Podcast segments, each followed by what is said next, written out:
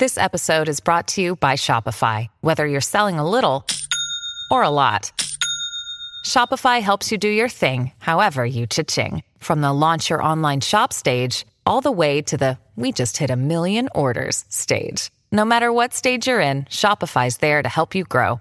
Sign up for a $1 per month trial period at shopify.com slash special offer, all lowercase. That's shopify.com slash special offer.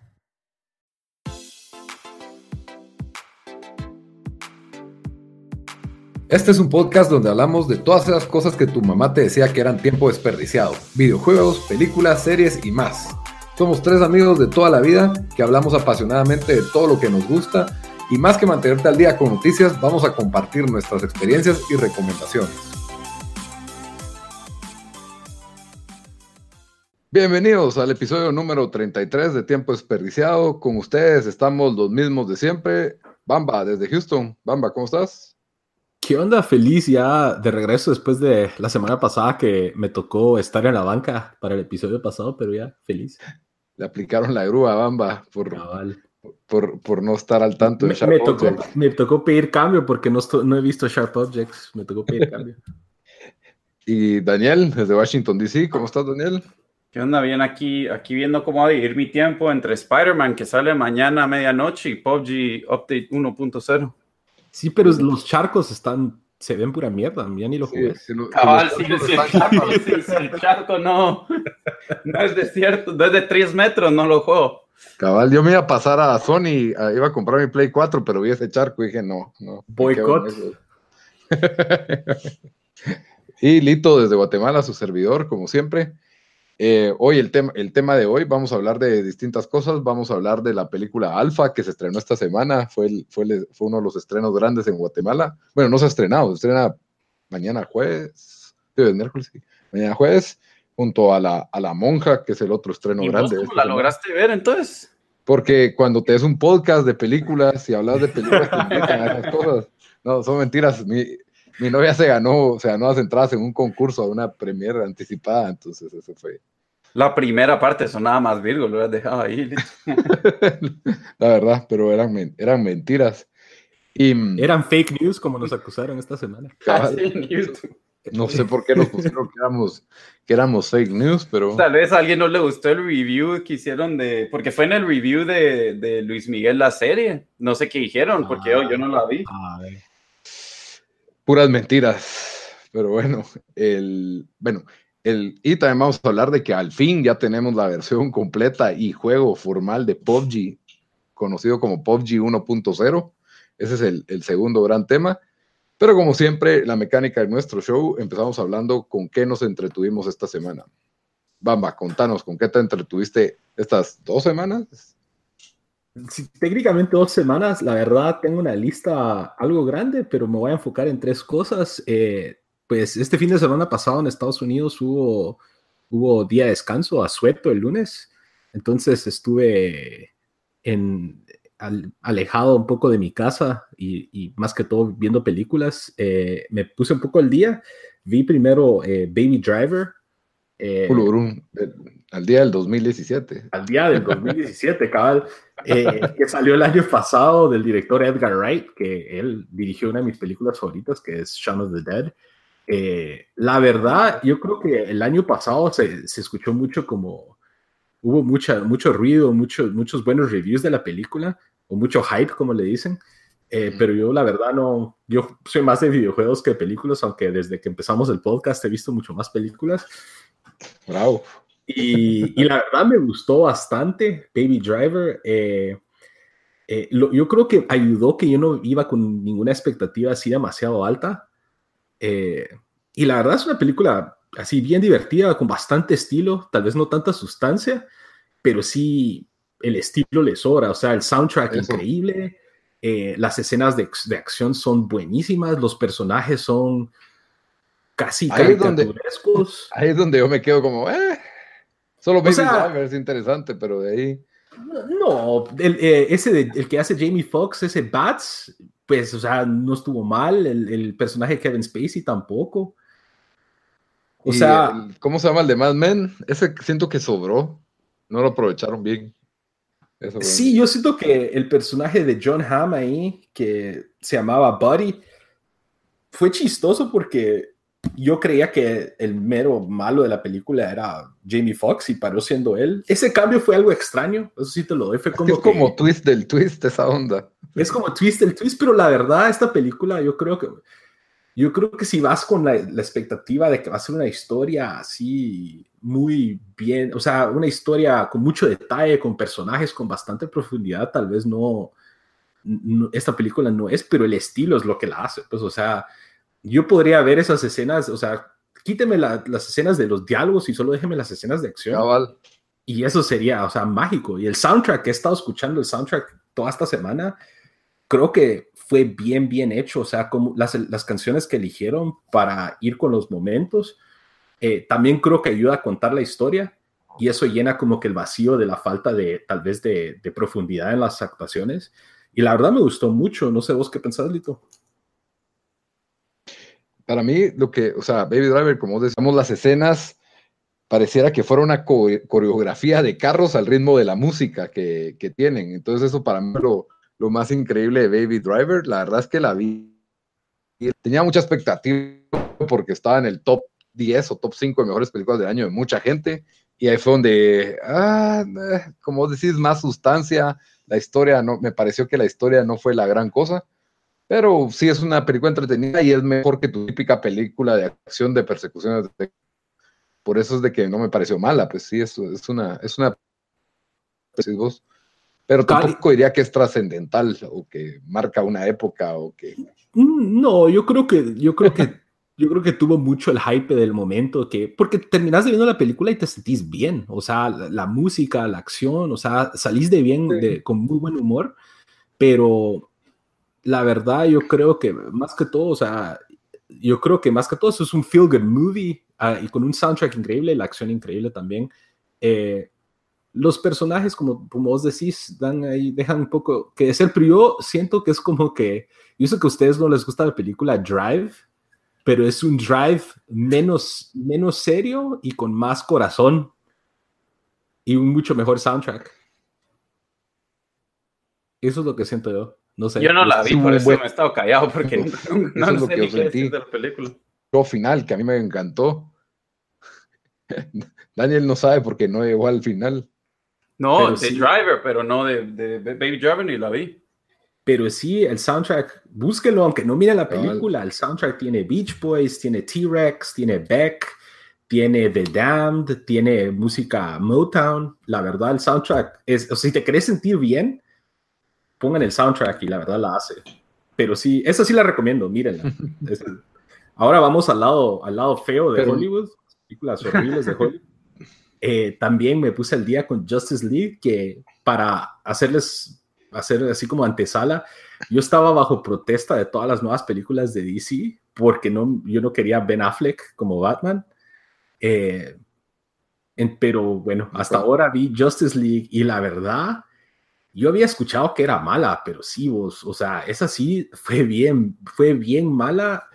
Voy a empezar, la historia es enredada, no es enredada. No, no, no. Enredada. enredada de que quieren hacer mucho. O sea, quieren tratar de, de o sea, no necesariamente enredada, pero como no lo mantuvieron simple, como que, que te quisiera, querían hacer too much, demasiado, o sea, más profunda de lo que necesitaba hacer. Cabal, querían hacer demasiado. Dejemos a ambas pasar y ahí te digo. no, pero cabal era eso lo que estaba pensando. Querían hacer demasiado. Era como que eh, o sea, como que estaban armando un rompecabezas y estaban agregándole piezas de más. El CGI estuvo malísimo.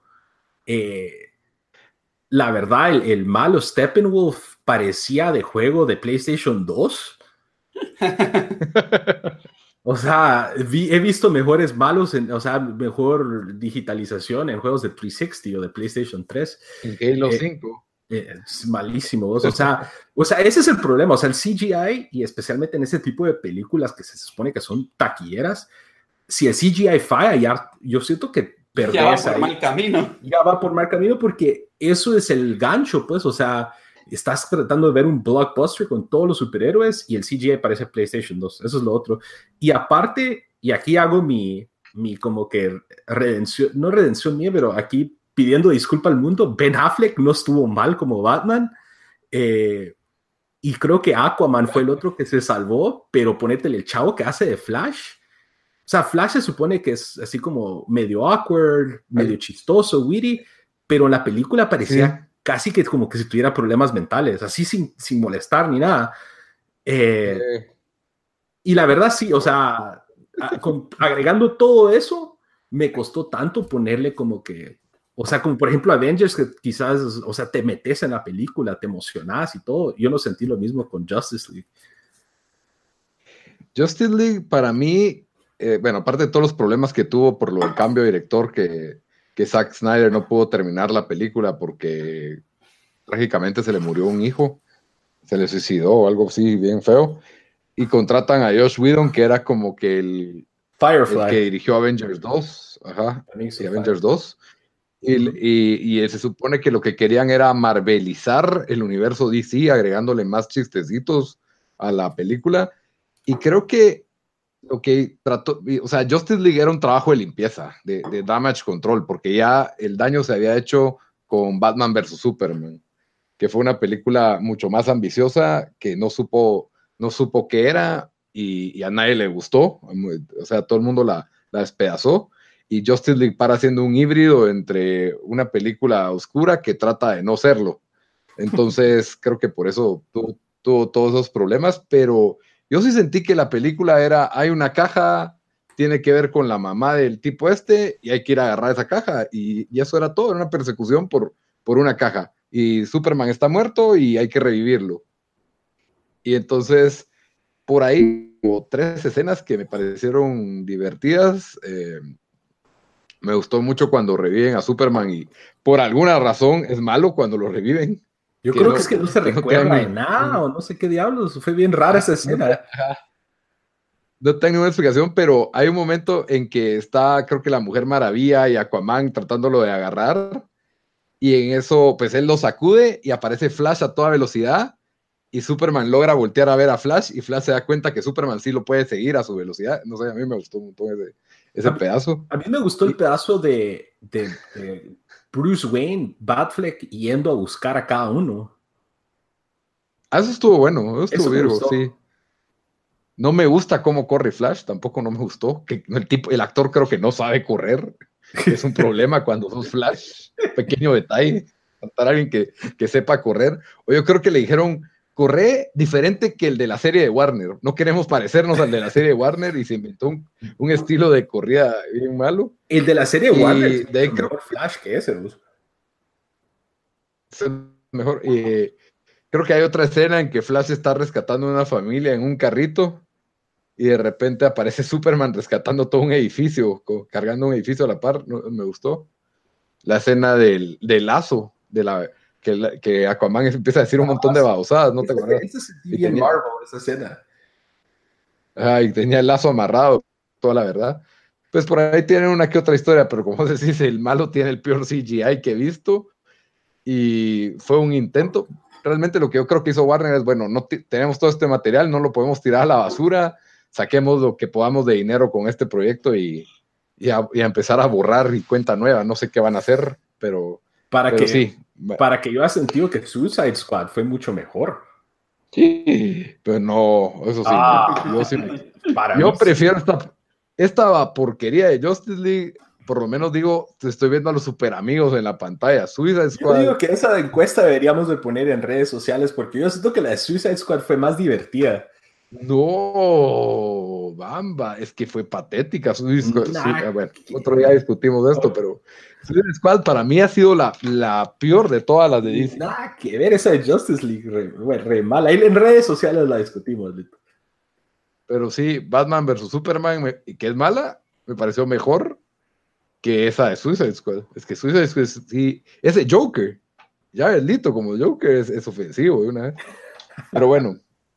Ya, discutimos dos películas. Y, por último, estaba jugando un juego que acaba de salir en consolas, que eh, salió el día viernes pasado, que, fue el viernes, ¿qué fue eso? ¿31? Viernes 28.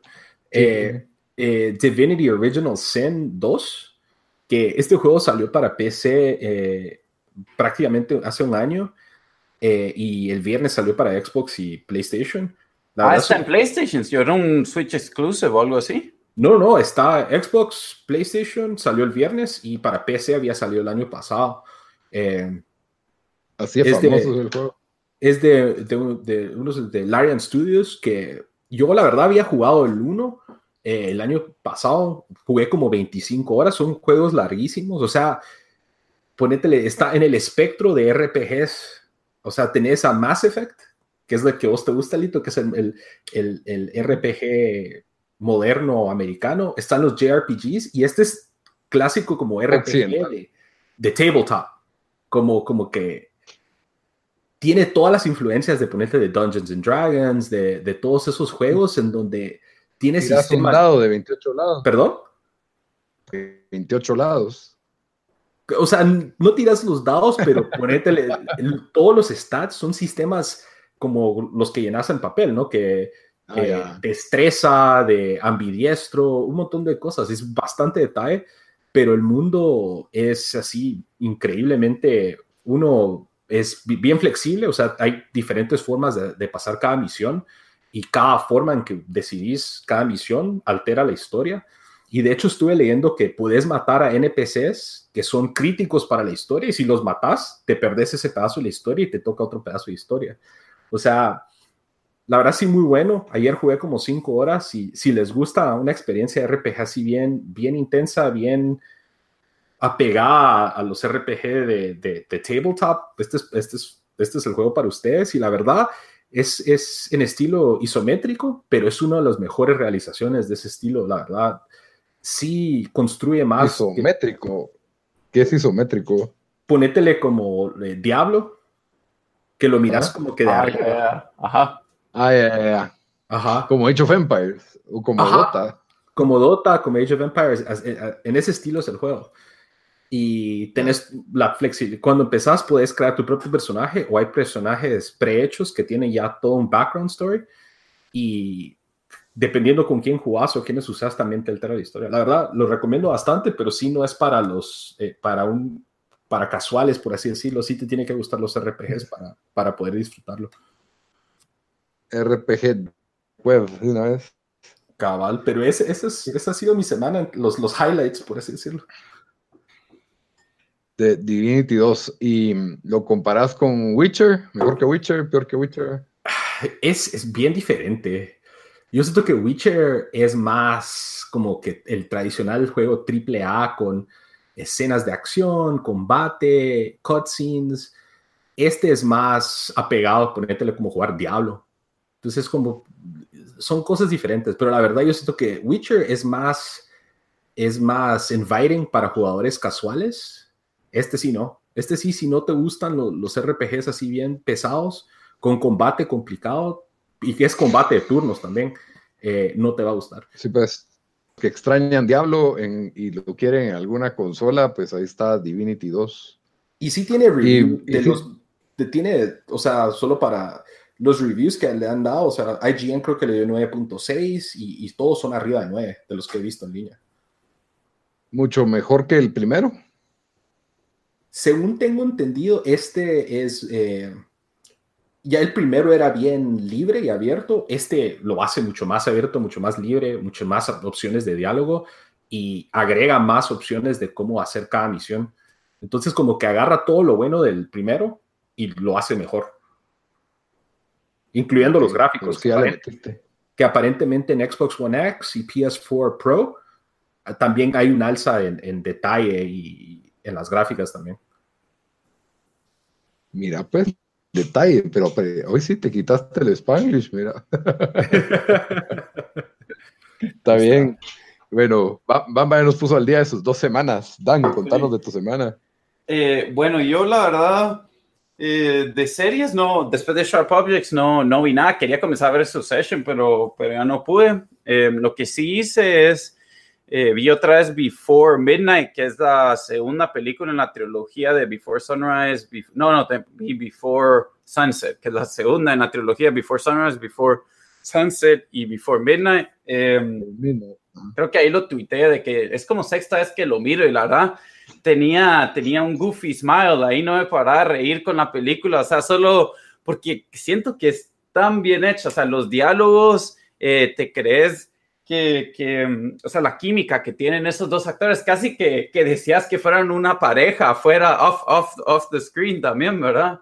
Eh, entonces, pues, pues vi eso, después eh, jugamos Overcooked con Lito, de que si alguien no sabe cuál, cuál es ese juego, es un, uno, o sea, de los últimos 3, 4 años es yo digo los juegos más entretenidos para jugar en, en co-op, así, en co-op local entre amigos.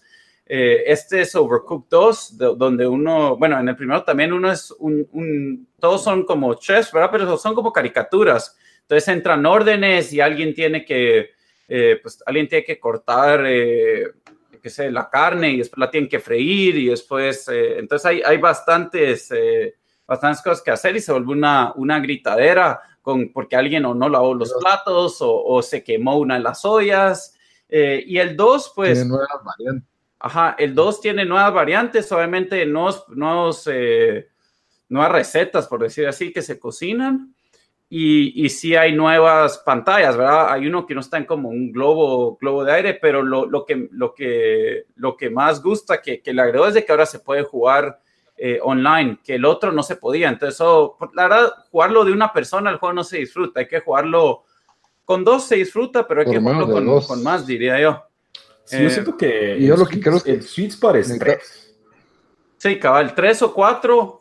eh, y este ya se puede jugar, entonces, digamos, lo puede jugar, eh, se puede jugar con otras, con otras personas en línea. Eh, a mí me gustó, ¿verdad? Está, o sea, es, es más overcooked, ¿verdad, Lito? Sí, eh, bastante. Yo, yo creí que iba a ser muy diferente al uno, pero sí tiene mejores gráficas también. O sea, las animaciones son como que un poquito más elaboradas. Eh, la- sale otra vez el mismo rey ese de la- del juego pasado y el chucho, ¿cómo El se llama? Onion Kevin. El Onion King era. Y, y, pues, la historia, no hay mucha historia. Solo- te mandan a. Aparentemente hay unos zombies, eh, ¿cómo se llamaban? Bread zombies. Sí, yo ni le Eh, pongo atención a eso, pero, pero no, la- o sea, uno no lo compra por la historia, ¿verdad? Es más para 40 No, es, es- es- es irrelevante, es irrelevante básicamente. Tiene nuevas mecánicas que lo hacen un poco más complejo, especialmente si no jugaste el 1, pero aún así pi- pienso que... Ah, eh, sí, ahora a puedes tirar la comida. sacamos- eso sí, pasarte de lejos las, las cosas picadas o las cosas de un lado a otro. Entonces, la- eh, es una buena secuela y creo que, eso sí, me parece que pudieron haberle hecho un update al 1 para jugar en línea y ya no hubiera comprado yo este juego. Pero si no, no hubieras comprado nuevo. Ajá, cabal, por eso, Por eso, por eso esperaron. Por eso, por eso son unos desgraciados, pero bueno. Y de precio, o sea, es Pero- 25 dólares, así que no está, o sea, no, no, no cuesta 60 dólares, ¿no? Cabal. Entonces sí, sí fue una, fue, fue una bonita experiencia, la verdad. De, de dos siento que es bueno, pero como vos decís, Bamba, tiene que ser de tres para arriba. Y, Sí. y ahora, pues, que cuesta juntarse en una casa a jugar en una consola, pues, eh, gracias a Dios tiene en línea y creo que eso, pues, ayuda bastante a que la experiencia multiplayer sea, sea completa. Sí, y, y aparte de eso, jugué PUBG 1.0 con, con el nuevo mapa, pero hoy vamos a hablar de eso de- después en el show.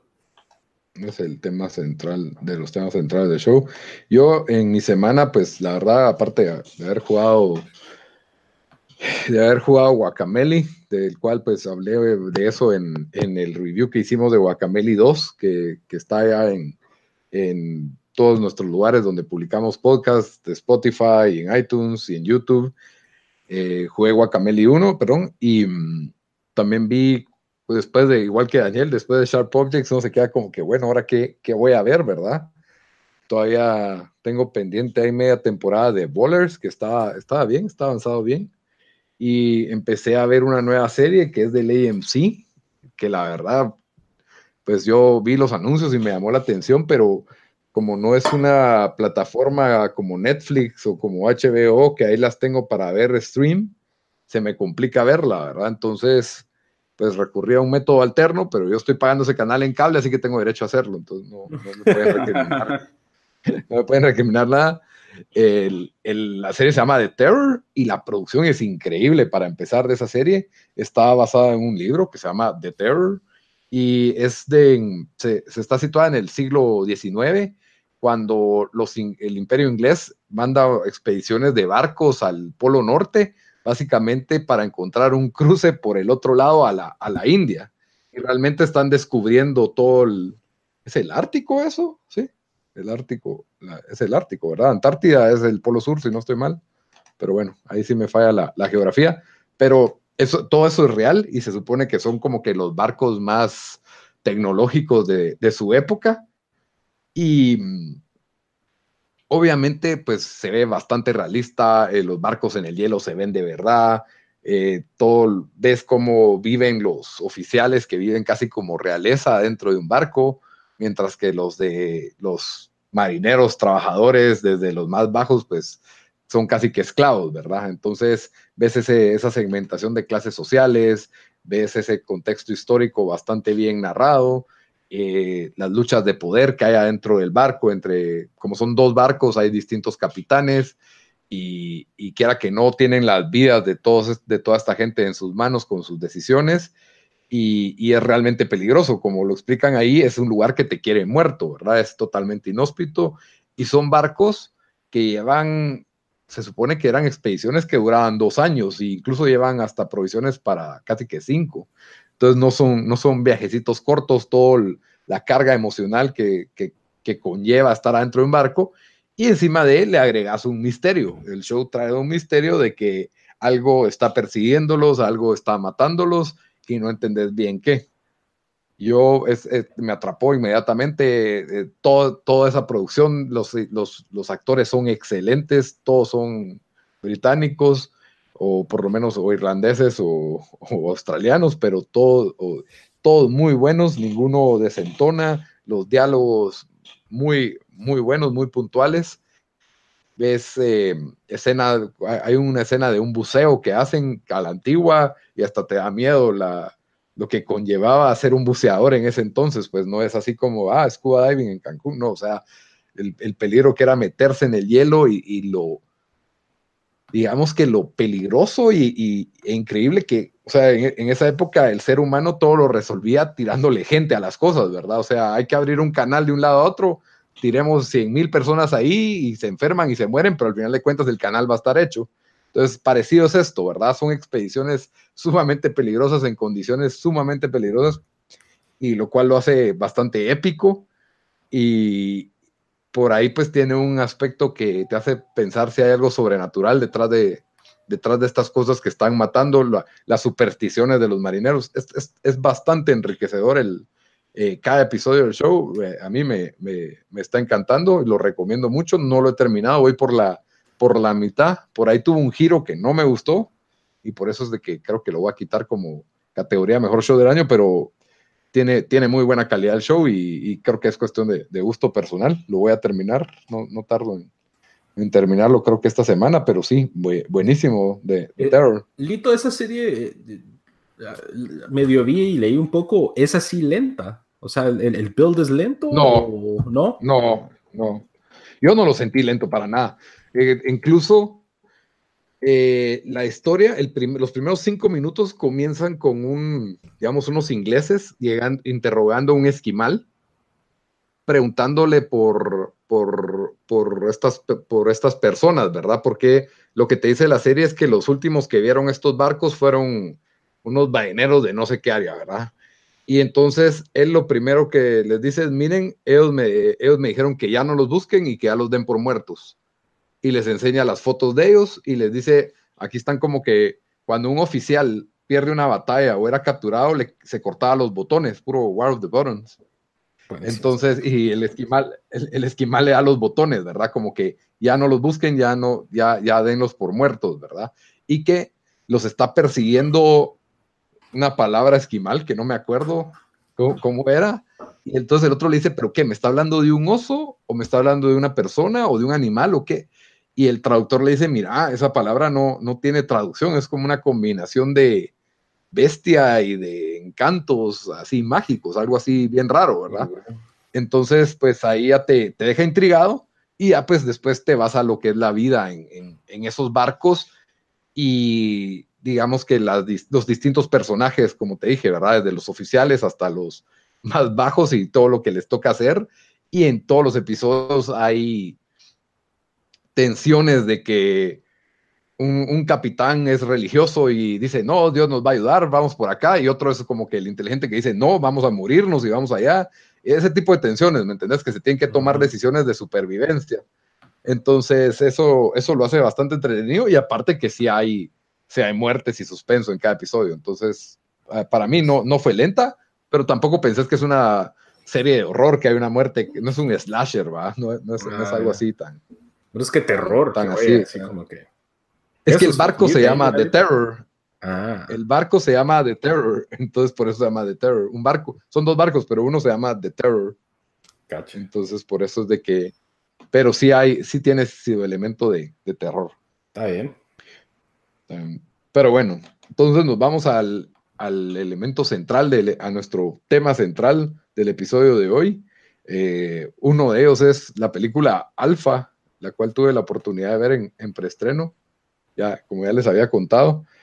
Em, la película Alfa es una más en el género de películas de perros, les digo yo. Eh, siempre en las, en las películas de perros, pues casi siempre es un niño y un perro.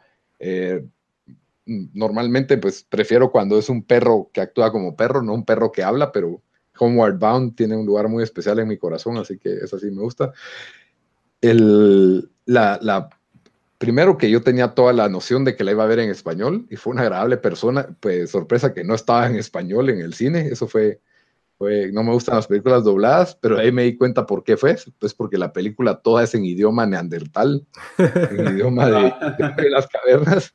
Entonces, como que dijeron, ¿para qué vamos a gastar en actores de doblaje si solo habla Morgan Freeman dos minutos al principio? Como que te, Morgan Freeman te explica, ¿verdad? Ah, el hombre, las, básicamente el hombre no dominaba la tierra en ese entonces, estamos hablando de hace 25 mil años, ¿verdad? ¿Cuánto habrá cobrado él, él, por ese, ese clip? Dos millones de dólares. fue la pagado en la película, de plano. Cabal, fue el half, half el budget de la película, fue, fue, fue él. La verdad es que desde pequeño mi papá, yo no sé por qué, pero cada vez que él escogía la película para niños, era una película de un chucho. No sé por qué pasaba eso. Y por eso vi White Fan 1, White Fan 2, eh, Balto, eh, todas las películas que se te ocurran, El llamado a la selva, todas las que sale un perro en la nieve, ya las vi todas, creo yo, de, de, por lo menos de los 80 y de los 90 que son bastantes, creo yo. Eso está mejor que ponétele cuando mi mamá y sus hermanos, hermanas los llevaban al cine cuando eran chavitos en Guate. Mi abuelo siempre escogía la película y siempre eran películas de Charles Bronson. Entonces, te tocó mejor ver películas de perros que Charles Bronson, porque yo a mí nunca me ha llegado Charles Bronson. Ahora no es chistoso, pero, pero bueno, siempre que era escoger, porque si escogíamos nosotros, era siempre Indiana Jones o Back to the Future. No, ya el pobre ya lo había visto como 100 veces cada película, cada una de esas. Cabal, cabal, entonces no quería que escogiéramos algo que les traje algo que no han visto y siempre era un chucho en la nieve. Pero bueno, entonces me recordó mucho a esas películas. El, la trama, pues, es una historia un poco coming of age de un, de un adolescente en una tribu que lo que te muestran, pues, esta tribu vive en, en, Europa, eh, en Neandertal, no sé si es nerdamente, no sé, pero bueno, en Europa de la edad de piedra, y es la edad de hielo, y hay creo que mamuts y cosas así por el estilo, y búfalos gigantes y creí que iba a ser más exagerada la película. Y pues este adolescente, su papá es como que un, como que un gran jefe tribal de, de, esta tribu y ya quiere que pues ya su hijo se está volviendo hombre y, pues esta tribu caza para sobrevivir, no, no tienen la opción de ser vegetarianos, ¿verdad? En, el invierno es muy severo y ahí no crece nada. Entonces, obviamente, pues no, no cazan por fregar, sino que... No, no, no pueden tener una dieta gluten free. Cabal, era ellos literalmente en la paleo. La paleo. literalmente hacen la, la dieta paleo. Y.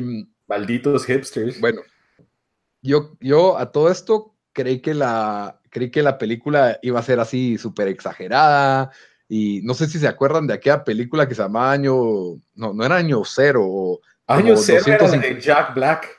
Ah, no, no, no, esa no. ¿Te acordás? La de, la de We Hunt the Manacas One, que es de unos cavernícolas. Ah, 10.000 BC. Va. Esa película es eh, exagerada porque de repente se encuentra una civilización que parecía 3.000 años más avanzada en edad de bronce y pasan un montón de pajas. Eh, esta película no es así, que es lo que yo esperaba. Yo dije, bueno, el, la trama es un poco Revenant, entonces van a, una, a su primera cacería de búfalos y el niño, pues, el joven adolescente todavía se ve todo flacucho, eh, tiene miedo, incluso el papá lo pone a matar un jabalí y, le da como lástima y no, no lo puede hacer y lo regaña y queda como cobarde. Y entonces él está tratando de ser el orgullo de su papá y de, de, dar la talla, por así decirlo. Y en la primera cacería de búfalos, que se ve como algo bastante épico, porque pues primero es su supervivencia, ¿verdad? Tienen que, en esa época el humano todavía no sabía que si agarraba unas vacas y las ponía en un corral, después las podía matar y comerlas, sino que tenía que ir a matar algo, ¿verdad? Que te podía matar de regreso. El, los búfalos eh, no son fáciles de matar, son unas bestias enormes y embisten contra ellos y ellos saben que van a morirse varios en ese proceso. Eh, por una serie de, ataques y de cuestiones, el, patojo cae en un acantilado. Esto no es spoiler, está en el trailer. Y lo dan por muerto. Entonces es un poco como de Revenant, ¿verdad? Que lo dejan muerto en, una situación salvaje, en la nieve. Eh, medio. Y, entonces él, al lograr recomponerse y despertarse y se da cuenta que lo dejaron, pues ahora tiene que, tiene que sobrevivir, ¿verdad? Y en eso, pues sufre, sufre un ataque por una manada de lobos y él logra herir a uno de los lobos y él, se queda subido a un árbol, entonces no se lo comen. Y el lobo se queda ahí herido, ¿verdad? Ese lobo, pues nadie lo va a cargar, nadie lo va a ayudar. Y por que la película de eso se trata, Alfa, pues em, a él se le ocurre curar al lobo y obviamente en la vida real no lo intenten. Si curas a un lobo, después el lobo te va a comer, así, a menos de que tengas. no, no, se vuelve tu amigo, pero en la película, pues es, es, es, bastante conmovedora la forma en que el lobo, después de, de, que lo cura, pues todavía hay lazos de desconfianza, porque en el contexto de esta película no existe la idea de una mascota o del perro como ayudante de, de mascota, y también está basada en una premisa que ya es descartada de que los perros se originan del lobo, que realmente decir eso es como decir que el hombre se origina del chimpancé. O sea, sí, tienen, tienen un ancestro en común los perros y los lobos, claro, pero no es que el, lobo el perro se origine del lobo moderno, pues es, son dos especies distintas, pero la película lo trata de esa forma, como que un día los lobos, algunos fueron domesticables y de ahí salen los perros, básicamente, ¿verdad? Esa es la idea de la película. Y bueno, ahí es donde yo creí que la película pues iba a tener una, una trama totalmente, totalmente exagerada, de plano en el camino. Entonces él está buscando su tribu y el lobo básicamente está haciendo lo mismo porque al, lobo lo, abandonó su manada, ¿verdad? Entonces ellos dos están como que de alguna manera se vuelven aliados en contra de lo que es de elementos de la naturaleza, el hambre, la sed, todo lo que te puede matar. Y ahí es donde yo creí que la película creí que iba a ser mucho más exagerada. Yo dije, van a, van a cazar mamuts, o de plano las tribus de los papás se van a pelear, o iba a conocer a una chava, y no, la película es straight, una hora y media, del punto A al punto B, con las adversidades del medio, que como les dije, ¿verdad? Son, no, no, no las quiero spoilear, o, ya spoileo esto, porque... Yo spoilearla porque bueno, la película ni ha salido, Lito. Pero metete, o sea.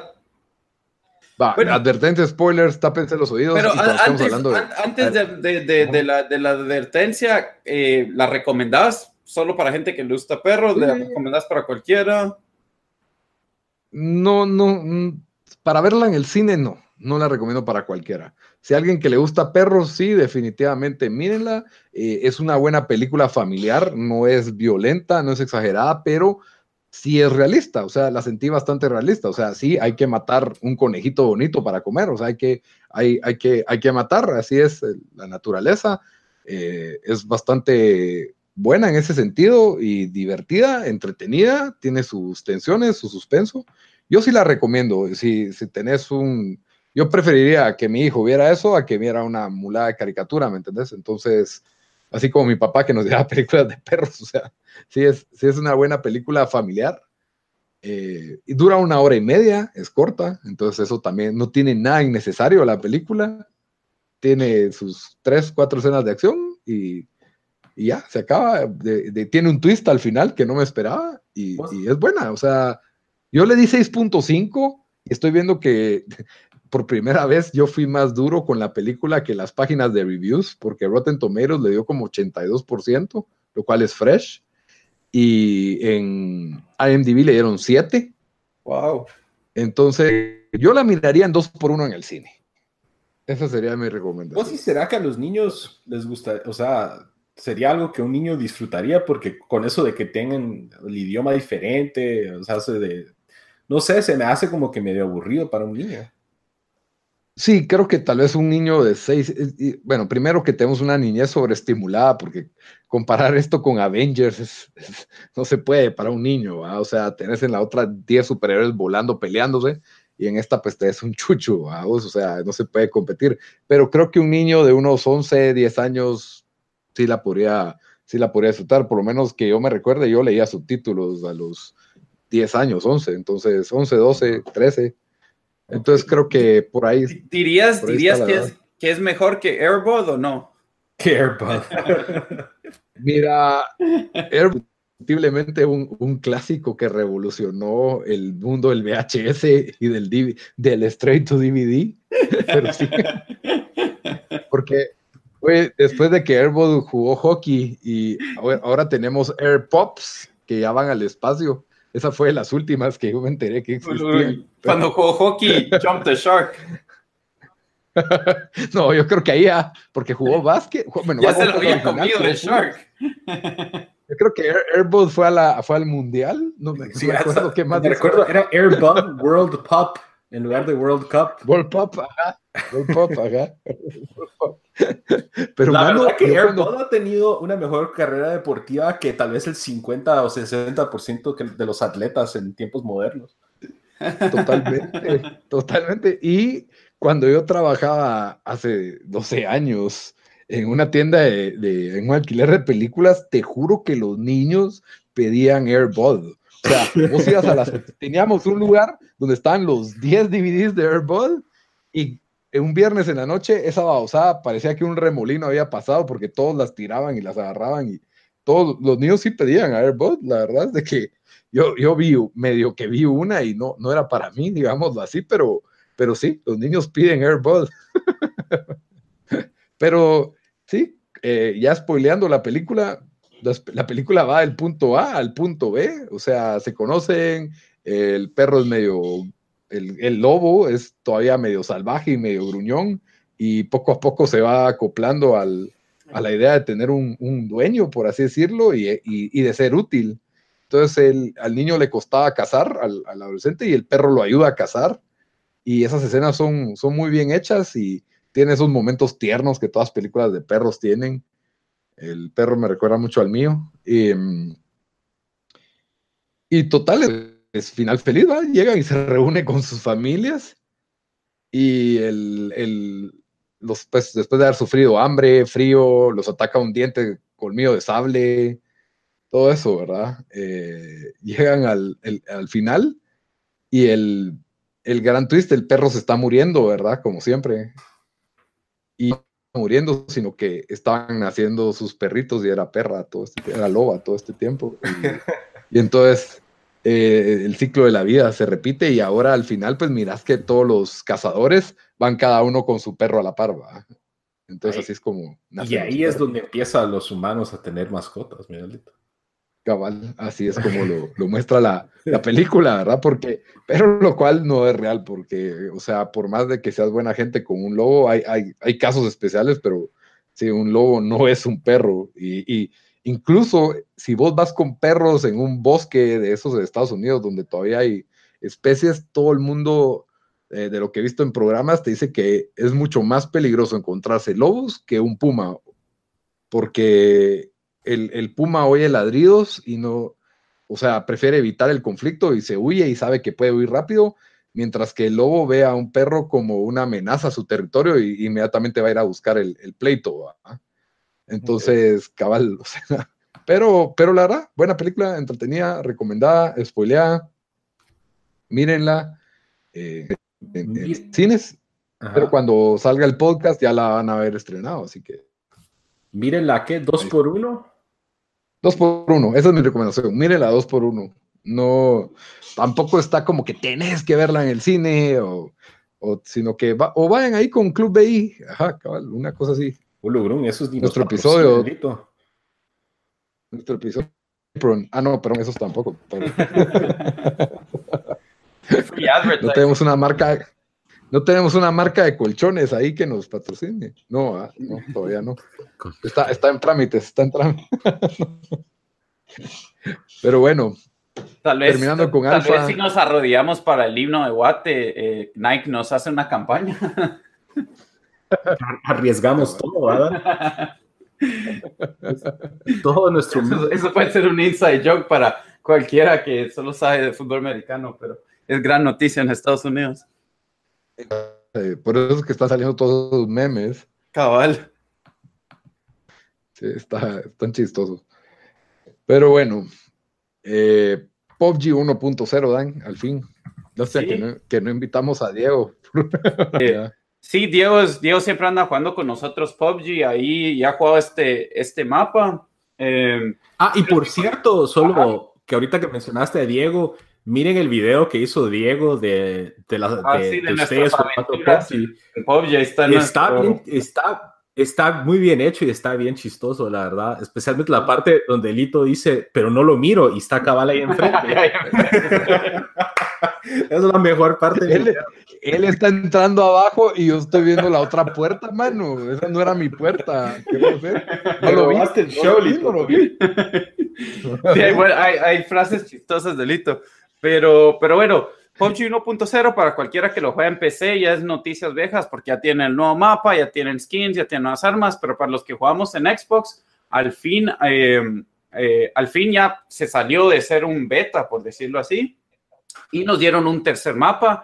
Este, eh, y también nuevas armas que son exclusivas para este, para este mapa. Este mapa se juega, o sea, no, no ¿Será que dirías completamente diferente, Lito? O, o sea, no, no completamente, pero sí es, eh, o sea, sí es, sí es diferente un poco el gameplay en el sentido de que aquí caes y está lleno de armas por todos lados, buenas armas, rápido puedes conseguir una M4, una M16, em, otras nuevas eh, ametralladoras que tienen, o sea, no te pasa como te pasa en Miramar o en, el, ay Dios, ¿cómo se llama el otro? El, el, mapa original, de que puedes andar mitad, o sea, ya, ya, ya, solo quedan 40, 50 y si es con un shotgun y una UCI, porque de verdad no encontrar nada. Aquí sí abunda, abunda el loot.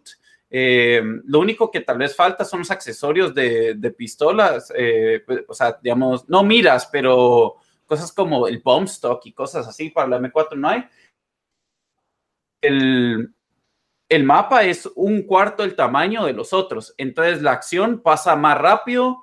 Eh, es, es, yo creo que es, podríamos decir que es tal vez tipo, o sea, se basaron un poco en, en, Vietnam o algo así, ¿verdad? Porque los nombres son... ajá. totalmente, el sonido, hasta tienen campos como de arroz. Cabal, sí parece em, lo que sí siento, y puede ser porque solo llevamos dos días jugando, pero a veces siento de que no sabes por dónde te sale la gente y, la acción pasa mucho más rápido. Eh, o sea que ahí, ahí dicen ustedes, tal vez hay un factor un poco más de suerte. Si ya ha jugado un poco la suerte, aquí es. Fíjate que yo diría que, que no tanto, porque acá le estamos hablando de menos, en el otro, en el otro mapa mm. podés o sea, no ser tan bueno para un shooter, pero si tenés buena posición, eh, si tenés, eh, digamos, mejor ángulo y todo eso, o puedes sorprender a alguien y te, y te, lo matas, pero aquí el combate es como que vas corriendo y de repente te salen otras tres personas enfrente. Entonces, ahí sí, sí los kills para shooter, o sea, son... Este es, es más... Imposible, pasa tres o algo así. Sí, y, y digamos. un Giroud ahí entonces. cabal, no puedes, no, puedes ser Giroud y meter cero goles y ser campeón del mundo. Aquí, y aquí se, hace, se va cerrando el círculo más rápido. Entonces te tienes que ir moviendo y llegamos a un punto donde el círculo ya era bastante pequeño y quedan 30 personas que casi no miras en los otros mapas. A veces en Miramar, si queda de, de cierto lado donde no cayó mucha gente, sí, sí puede ser que quede bastante gente, pero son cosas de que en, en que 20, 30 segundos se dan de, de, 30 a 10 o 15 personas, o sea, se mueren 15 así rapidísimo. Eh, a, mí me, a mí me está gustando, siento que le agrega como algo diferente, es el, el eh, la acción es más rápida, digamos, si los otros mapas, ganarlo te va a tardar 40 minutos, tal vez 30, usualmente 40. Esto, yo digo, 15, 20 minutos se, se, se resuelve todo el mapa. Eh, y sí, le agrega eso de que digamos, la moto aquí no es tan efectivo usarla porque hay demasiadas rocas, hay demasiadas como que casas en medio, cosas, o sea, no, no puedes agarrarlo como nosotros, que es campo abierto y sabes de que, pues, de que puedes ir rápido. Aquí, aquí sí, sí tienes que ser más cuidadoso, no hay tantos carros. Entonces, eh, a mí sí, sí me gusta lo que le está agregando. No sé qué pensás vos, Lito. Mira, yo es otro tipo de, balance, porque tanto Miramar y Erangel, el, el, para mí lo que hace que PUBG sea como un suspenso o algo intenso es de que ya le metiste 20 minutos al juego y tenés buen loot y todo se te puede ir al carajo en 3 segundos, ¿verdad? O sea, te encontrás un combate inesperado, te encontrás un combate, sobreviviste, pero ahí viene el azul, que, te, que la zona se está cerrando y te va a matar. Todas esas complicaciones se transportan a Sanjok igual. La cuestión es que en Erangel y Miramar, los mapas grandes, eh, si encontrás un tiroteo y no te está yendo bien, a veces logras encontrar rutas de escape y como decís, haces un Giroud, ¿verdad? O sea, puedes ganar un mapa matando a los últimos dos o al último, casi. Es, es difícil, pero, improbable, pero, pero siento que por lo menos así he ganado yo, he logrado ganar con, con mis compañeros y, cuando ganamos nuestra primera vez, Bamba, fue así. Nos encerramos en un baño y el, círculo quedó ahí en una casa. abrieron el baño.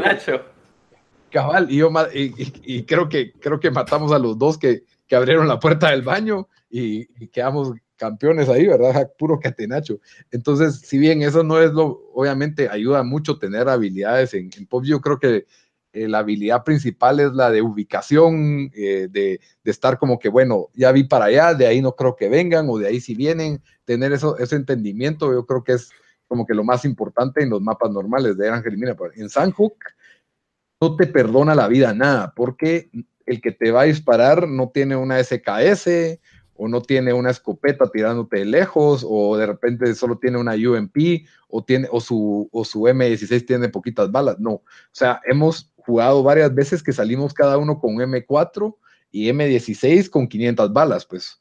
Entonces. En los primeros dos minutos. Que y muchas de las matadas, de las matadas que yo hago, por lo general son las de al principio, y es porque el otro solo tiene una escopeta o tiene una UCI y yo tengo mejor arma. Generalmente yo cuando hago una matada es porque yo tengo ventaja. Aquí eh, sabes que el que con el que te vas a enfrentar tiene buen arma, tiene bastantes balas, entonces tus habilidades de disparo importan al doble. Aquí no te perdona el juego, pero por lo menos el juego no duró media hora que duraba el otro. Entonces, si bien se te va todo el juego al carajo, sentís que jugando otra vez, ala, esta vez sí lo voy a ganar, o esta vez sí quedo top 10. Pues, y, no, pero es bien difícil. En cambio, en el otro, si te la mantenés calladito y escondidito, calladito y escondidito, creo que tenés una buena probabilidad de llegar al top 20. En cambio, aquí es muy difícil pasar desapercibido porque el, mapa es mucho más pequeño y mucho más rápido. Yo, yo siento que también eh, en nosotros puede ser, o sea, la estrategia pesa un poco más porque, digamos, eh, en Erangel o incluso en Miramar, miramos que hay unos tipos en una casa y es como que, ok, vamos a, tomar esa propiedad, ¿verdad? Y puede ser estratégico en cómo usualmente, o sea, a menos que ya sea al final del mapa, puedes ir y no va a haber, no te tienes que preocupar que va a haber un tercer o cuarto equipo. Aquí siento Y ya nos ha pasado que hay un, o sea, de repente te salen dos diferentes equipos de tres, cuatro personas cuando ibas a ir a agarrarte con otro equipo y, o sea, es una, o sea, ni sabes de dónde te mataron. Em, creo que aquí, en ese sentido, tal vez estrategia pesa un poco menos eh, que, que, que, nosotros, que nosotros dos mapas. Em, también puede ser porque no, no, no lo he jugado tanto, pero sí, sí, o sea, sí, sí hemos tenido batallas donde es que es más pequeño el mapa, entonces solo hay más chance que te vas a encontrar con, con más gente. Sí, sí me, gust, me gustó bastante creo que para los que vienen de un Call of Duty o de un Halo o tal vez de un Rainbow Six, lo que no les gustaba, a, los que no les gustó PUBG, porque a mí me encantó, eh, no les gustaba el hecho de tirarse un paracaídas, agarrar una pistolita, de ir mejorando tu loot, y de ahí las batallas a veces se da hasta el final, o cuando ya está más pequeño el círculo, o, o puedes pasarte unos 20 minutos sin ver a nadie. Entonces, este mapa pues es más para el estilo, o sea, tiene un ritmo mucho más rápido y estéticamente hablando, a mí me parece el más, tal vez el más chilero, porque me encanta ese, ese look Vietnam, sí te hace sentir que, que sos Rambo ahí en, en, la selva y aparte tiene áreas donde hay un río y, y, hay otra área donde están las playas, entonces sí me parece una, una buena réplica de lo que es, eh, ¿cómo sería? El Asia Sudeste, toda esa área, ¿verdad? Sí. Bueno, ahora que ya hablaron un cacho del mapa, yo que no he jugado PUBG en un millón de años, eh, en la nueva versión 1.0 ya se arreglan las cosas más de lo que antes. Como así, de, de los crashes y todo eso. De los crashes y los eso, bugs La verdad, ya los últimos updates de tal vez el último mes, yo tal vez en un mes he crashado unas cuatro o cinco veces y lo juego bastante. El juego es el juego que más eran cuatro o cinco veces cuatro en play. Ajá, cabal. Eh, eh, después no hemos notado el, el, issue que se te va el, el, sonido. Si no estoy mal, todavía no me ha crashado. Ah, no, sí me crashó en el Ángel Cabal. Cuando llegamos al final y estuvimos en el último batalla 2 contra 1, se me, ahí se me crashó el juego. Pero, ¿Pero fue el Ángel o fue Sanhok? Fue Sanhok, fue Sanhok. Ah, fue bueno. hace dos días el, el, el dúo que ganamos con, con Diego. Eh, Sí, si hay alguien como vos, Bamba, que no lo yo me metería otra vez a, a, a, probarlo, porque, porque sí le agrega algo diferente. Tiene al fin, tiene achievement, porque desde el momento en que lo prendes, Bamba, se te van a sí. subir unos achievements. Es, eso sí, fíjate que bajé el update, eh, el, el, día después de que salió lo dejé bajando solo por cualquier cosa, y me empezaron a sonar los achievements, que la verdad es algo muy grato después de, porque yo sé que una de las quejas que se tenían era que no habían achievements, pero al final de cuentas retroactivamente te los dan. Entonces eso la verdad me gustó mucho. Okay. Lo que les quería preguntar a ustedes, eh, también vi que traen un Event Pass como parecido al Season Cabal. Pass de, de Fortnite. Eso, eso, iba a decir, mira, entonces a vos que con, te traen nuevos trajes, nuevos skins, pero también te trae todos los microtransactions. Con eso viene, hey, 1.0, aquí van todos los microtransactions. Entonces ahora te venden muchas más cosas, eh, te venden un, un, no muy bien lo he entendido, pero creo que te dan un event pass y tenés eh, goals semanales, digamos, eh, el event pass, el event dura un mes, ¿verdad? Entonces te dan daily goals, que es como que, hey, juega una hora en este mapa, mata a tres personas, así goals, goals fáciles de, de, de, de, adquirir. Y después goals semanales, que es matar a 100 personas. Eh, hay uno, Virgo, que es, tienes que matar a una persona con un crossbow, tenés que eh, eh, no explotar, desinflar o pinchar 100 llantas, cosas así, ¿verdad? Pero, según entiendo, porque yo llegué a suficientes puntos para redeem estas cosas, tenés que comprar el Season Pass de 9.99 o el, o el Event Pass para poder como que utilizar estas, esas cosas. Entonces, la verdad, los, lo que estás unlock, unlocking no, pues no sé qué tanto valor tendrá, ¿verdad?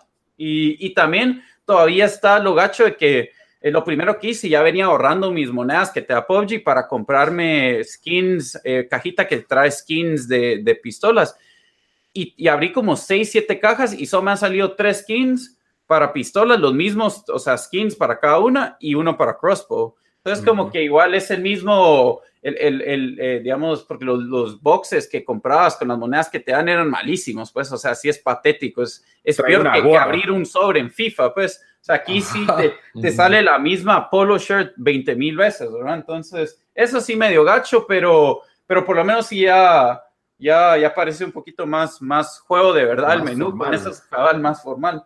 Sí, suena como que la Tiene influencia de challenges. Fortnite. Eh, de- Pero eso, esos, ajá, los challenges, es- esos son los que decía Lito, pero, pero no los puedes redeem a menos que no has comprado el Event Pass. Sí, menos puedes decir que tienes bragging rights de haberlos hecho, porque tiene cha- challenges diarios y cha- challenges semanales y, y te da como que el XP que te va a servir para, para eso, ¿verdad? Sí, pues. Es, sí, tien- tenían que ver ya los 30 dólares que les dimos el año pasado, ya se les acabaron de plan. Y y no le han agregado solo, y eso porque no sé mucho, no le han agregado celebraciones como Fortnite, ¿verdad? Espero yo que no, porque eso sería bien gacho. No, no, no, solo un montón de como puedes comprar, sí le harán nuevos outfits, porque si, uno si uno baja el demo, están, o sea, te regalan como un millón de monedas, entonces yo compré como 100 cajas eh, y te salen un montón de cosas.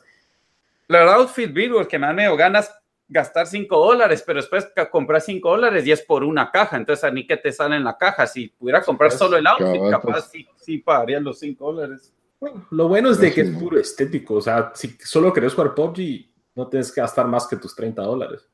Cabal. Sí, cabal. Pero sí, sí, pues ya parece un juego completo. Y nosotros solo estamos jugando Sanjo, que ya no estamos jugando los otros más. Pero ahorita es también para probar ese, pero cabal alguien eh, que los hemos estado estando el, el, eh, est- eh, hemos estado streaming en, en nuestro canal de Twitch, por si nos quieren ver ahí en, en Twitch Tiempo Desperdiciado. Cabal alguien me preguntó, hey, a mí me gustan los shooters, pero yo no lo había comprado el juego porque había ver las, las horror stories de gente crashando y todo eso. Yo, y yo le dije, pero pues él me dijo, ahora que salió el 1.0, sí se mira más estable y todo. Yo dije, o sea, igual ya está estable, pero, pero sí, ahora sí le agregaron mucho más cosas al juego, eh, que no es solo prácticamente eh, un bare bones de que solo vas a jugar en lo- dos mapas y ya básicamente eso es lo que te da el juego. Ahora, ahora sí, sí le agregaron mucho más. Sí, sí, defi- definitivamente lo recomiendo para alguien que tal vez está esperando. Y, y yo también lo miro desde el punto de vista, ponétele, de las horas jugadas. O sea, si, si, querés, si, si querés hacer esta matemática que a algunas personas les gusta hacer, que ellos valoran, si un juego te da una hora jugada por cada dólar, es un éxito. Ustedes han jugado cientos, cientos de horas con la versión incompleta. Sí, cabal. Ajá, incluso yo que no lo he jugado mucho, yo estoy seguro que he jugado más de 30 horas de PUBG. Fácil, fácil. Días de PUBG, días completos de PUBG. Sí, Entonces sí, eh, bajo esa, PUBG, esa PUBG está norma, arruinando mi vida. bajo esa norma yo creo que sí es algo recomendado. Y la verdad que yo acabo de jugar, ponétele eh, Rainbow Six Siege. Rainbow Six. Yo siento que son dos cosas bien diferentes y la verdad es como que las dos tienen cosas tan buenas que yo pues, siento que pueden subsistir en el mismo sistema, ¿no? O sea, eh, Rainbow Six Siege es el clásico first person, estrategia, tenés tus loadouts y dependiendo de tus loadouts y habilidades especiales haces cosas y ya como con un estilo Counter-Strike y esta es otra, otra bestia totalmente distinta, que la verdad Es un siento Battle Royale. Ajá. Y la verdad siento que la tensión en PUBG siempre, o sea, no se compara, incluso ni en Rainbow Siege, pues. Cabal, incluso hasta Daniel probó Halo y medio le gustó, aunque no lo va a admitir en este podcast. no, pero- sí, sí me gustó, pero es que me gustó, digamos, igual a mí me gustó Halo 1, yo sí jugué el multiplayer bastante en computadora, eh, pero yo jugué Halo 3 y solo no, no, no me gustaba porque, el, el o sea, me, me recordaba a Quake, el multiplayer, entonces qué gacho eso. En, que Halo ver, 3 chavo. salió el, salió el martillo. Fue donde salió el martillo. No sé, pero eran como esas pantallas todas chiquitas y todos saltando y de repente había alguien por atrás y bus. y Halo como- 3 es un Porque- clásico No total. sé si era Halo Pero- 3 o 4, no sé cuál de los Halos era, pero no era Halo. 3, pero, pero la cosa es de que el, y Halo tiene bastantes eh, modos y, y son di- diferent- muy diferentes uno al otro. Porque si jugás hoy Halo 5 y pones Lone Wolf y son ocho pendejos en una pantalla chiquita, es así. Es un mega relajo. Brrr, pum, muerto, revivir, brrr, muerto, re- Ajá. Es, y es fast pace y andar brincando y baleando y pegando y matas a uno, inmediatamente te matan y es así. En cambio, jugamos SWAT, creo que, que es como 5 contra 5 o 4 contra 4, si no estoy mal y es un poco más, más calmado y, por ejemplo, cabal, y cabal así le va tirando, o sea, Rainbow Six Siege para mí es, o sea, SWAT, es Halo SWAT, solo que con armas de verdad. Rainbow Six es más estratégico, pues. Ajá, la verdad no, yo insisto que todavía es muy bueno, pero, o sea, Rainbow Six, ¿cuánto vale? ¿40? Creo que yo lo compré a 25, pero ponétele por 30 dólares PUBG Ah, yo le saqué, o sea, yo me compré el Xbox solo por eso y, y sí, ya le saqué el juego. Ya le sacaste el valor a tu Xbox así La cantidad de horas ahí. Entonces, con eso cerramos el, episodio de hoy. Y como siempre, pues, eh, el segmento de cierre, lo que los miembros de nuestro podcast recomiendan para que ustedes miren o jueguen esta semana, ya sea película, serie o, videojuego. Bamba, ¿qué nos vas a recomendar esta semana? Bueno, eh, como estábamos hablando de perros, eh, no necesariamente es una película de perros, pero sí tiene... Amores perros. No tiene, tiene dog en, en el título, pero es, es el documental de Dogtown and Z-Boys, se llama. Eh, no sé si ustedes vieron Lords of Dogtown. No. Sí, Ajá, sale, ah, ¿cómo es que se llama este chatío? El de... No sé qué, pues Stacy Peralta. Pero esos son los nombres de los personajes de verdad, pero sale el chavo, el, ¿cómo es que se llama este? Ah, se me fue el nombre. Eh, es el que sale en aquella película que se va a Alaska y hace sus, se va como que a vivir en la selva, un lado así. Él, tuvo una su época que hizo como 10 películas todas buenas y de ahí se desapareció el tipo este. Ah, pero se volvió el nombre del actor que, ellos salieron en, la versión Hollywood del recuento de, de, Dogtown y los, los skaters de Z-Boys, pero yo les recomiendo el documental que se llama Dogtown and Z-Boys. Es del 2001, de hecho es dirigido por este Stacy Peralta, que es el, skater eh, profesional, uno de los miembros de, esa agrupación de Dogtown.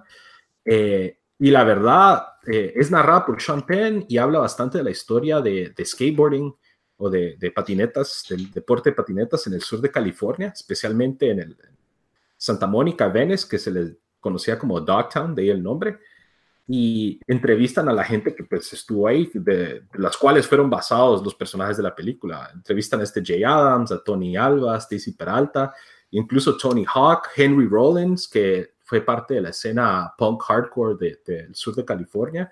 Eh, entre otros, la verdad, muy buena, tiene muy buenos reviews eh, en línea, tiene un documental que incluye Black Sabbath, Aerosmith, David Bowie, eh, Jimi Hendrix y otros. Y la verdad, es, es, una. Esa época del sur de California también es muy interesante. Con Dan hemos visto muchas películas de, de la música de esa época, pero esto también abarca la cultura skate, la cultura surf, incluso la música de, finales de los 70s en, en, esa área. La verdad, lo recomiendo mucho. Eh, y especialmente si han visto la película de Hollywood, deberían de ver esta también, que les da un poco más de contexto de, de todo lo que vieron. Sí, no, no, mucho de skaters, pero está bien, está bien. ¿Y Dan, qué nos vas a recomendar? Eh, yo, pues, eh, como, como les había preguntado antes del show, eh, iba, iba a tener una recomendación en mente, pero ahora Bamba jog my memory con una película que quería recomendar hace una semana y tiene Dog en el título, así que me voy a ir con esa. voy a recomendar Dog Day Afternoon, que es una película, pues, es como un drama eh, buenísimo de, de la que se hizo en 1975 con Al Pacino. Estas de esas películas que sí, o sea, sí uno las puede ver hoy y todavía stand the test of time, ¿verdad? No es, o sea, no, no, o sea, obviamente no, no, no, no, sufre porque las gráficas se miran un poco peor, ¿verdad? Eh, es muy bien actuada, se trata de dos personas, Al Pacino y el otro actor se llama John Casale, que la verdad desconozco en dónde más sale pero eh, entran a un banco a robarlo y pues ya la policía y después tienen que negociar eh, cómo van a salir y tienen rehenes y todo eso y, pues ahí se va desenvolviendo la película. Eh, es muy buena, en Rotten Tomatoes tiene 95%, así que sí, y yo creo que es uno de los roles famosos de, de, Al Pacino. no sé si ustedes la han visto, Lito Bamba, pero... Que sea Al Pacino y Fredo. Ah, sí, cabal, sí, que mula, sí, de ahí lo reconozco, sí. Pero yo solo leí el nombre John Caselli y dije, no sé, ese actor no lo conozco. Pero, pero sí, Famoso buenísima. Por Sí, cabal. Em, eh, buenísima, la recomiendo. Cualquiera que no la ha visto, vale la pena bastante. La verdad, yo sí medio la vi, pero yo era, yo estaba muy niño, entonces no, no muy entendía qué estaba pasando. Nunca la, he revisto partes de la película, pero nunca la he visto revisto entera. Entonces creo Fíjate que, yo me, yo siempre me la miraba en partes y había partes que me gustaban un montón y, ya pues de adulto, tenía más de 20 años, decidí sentarme a verlo una vez y la, y la vi entera y me gustó bastante. Sí, creo que la, fue, por lo menos fue nominada a Mejor Película en su año. Puede ser. La verdad, la verdad no sé, aunque aquí tengo el Wikipedia pues, ya abierto, pero... y, yo ya no lo dije, pero la película de mi recomendación, ¿verdad? La película de Alpha la dirigió el director Albert Hughes.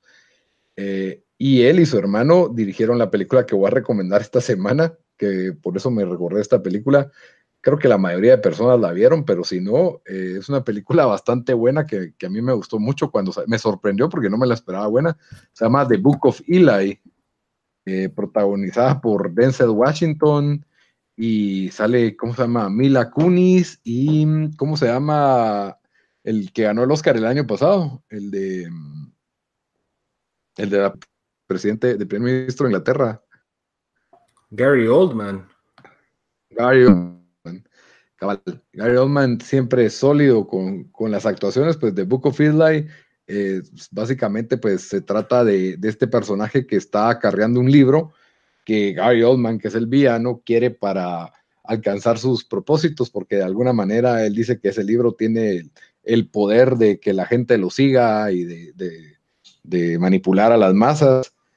Y pues la misión de este tipo es cuidar el libro, entonces estás en un en un lugar post-apocalíptico, medio Mad Max, medio Fallout, en que hay agua radioactiva, en que hay todo el mundo te quiere matar, todo el mundo está viendo que lutea básicamente.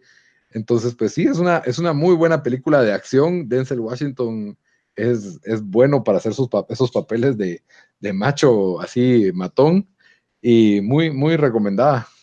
Entonces, esa ya es mi recomendación de la semana si no estoy mal, esa película salió en el 2007, 2010, 2010. Pero sí. bueno, entonces con eso, con eso terminamos este episodio número 33. Ya casi cumple los mismos, los mismos episodios que años. Eh, espero que les haya gustado. Ya saben que nos pueden escuchar en iTunes, en Spotify, en SoundCloud, en YouTube eh, solo nos buscan como tiempo desperdiciado. Eh, por favor, denle subscribe a nuestro canal en YouTube, denle like en donde nos encontremos. Por favor, interactúen con nosotros en redes sociales. Si nos quieren dar sugerencias de temas, más que bienvenidos. Estamos en Twitter, estamos en Facebook, estamos en Instagram, en todos como tiempo desperdiciado, en Twitter como T desperdiciado. No, fácil, somos fáciles de encontrar. Yo creo que que somos fáciles. Eso también, ¿ah? También. Depende. Manden, manden foto. Aquí tu malaguasta. Cabal. Eh, y con eso, pues terminamos. Hasta la próxima, Amba. Hasta la próxima. Órale, muchachos.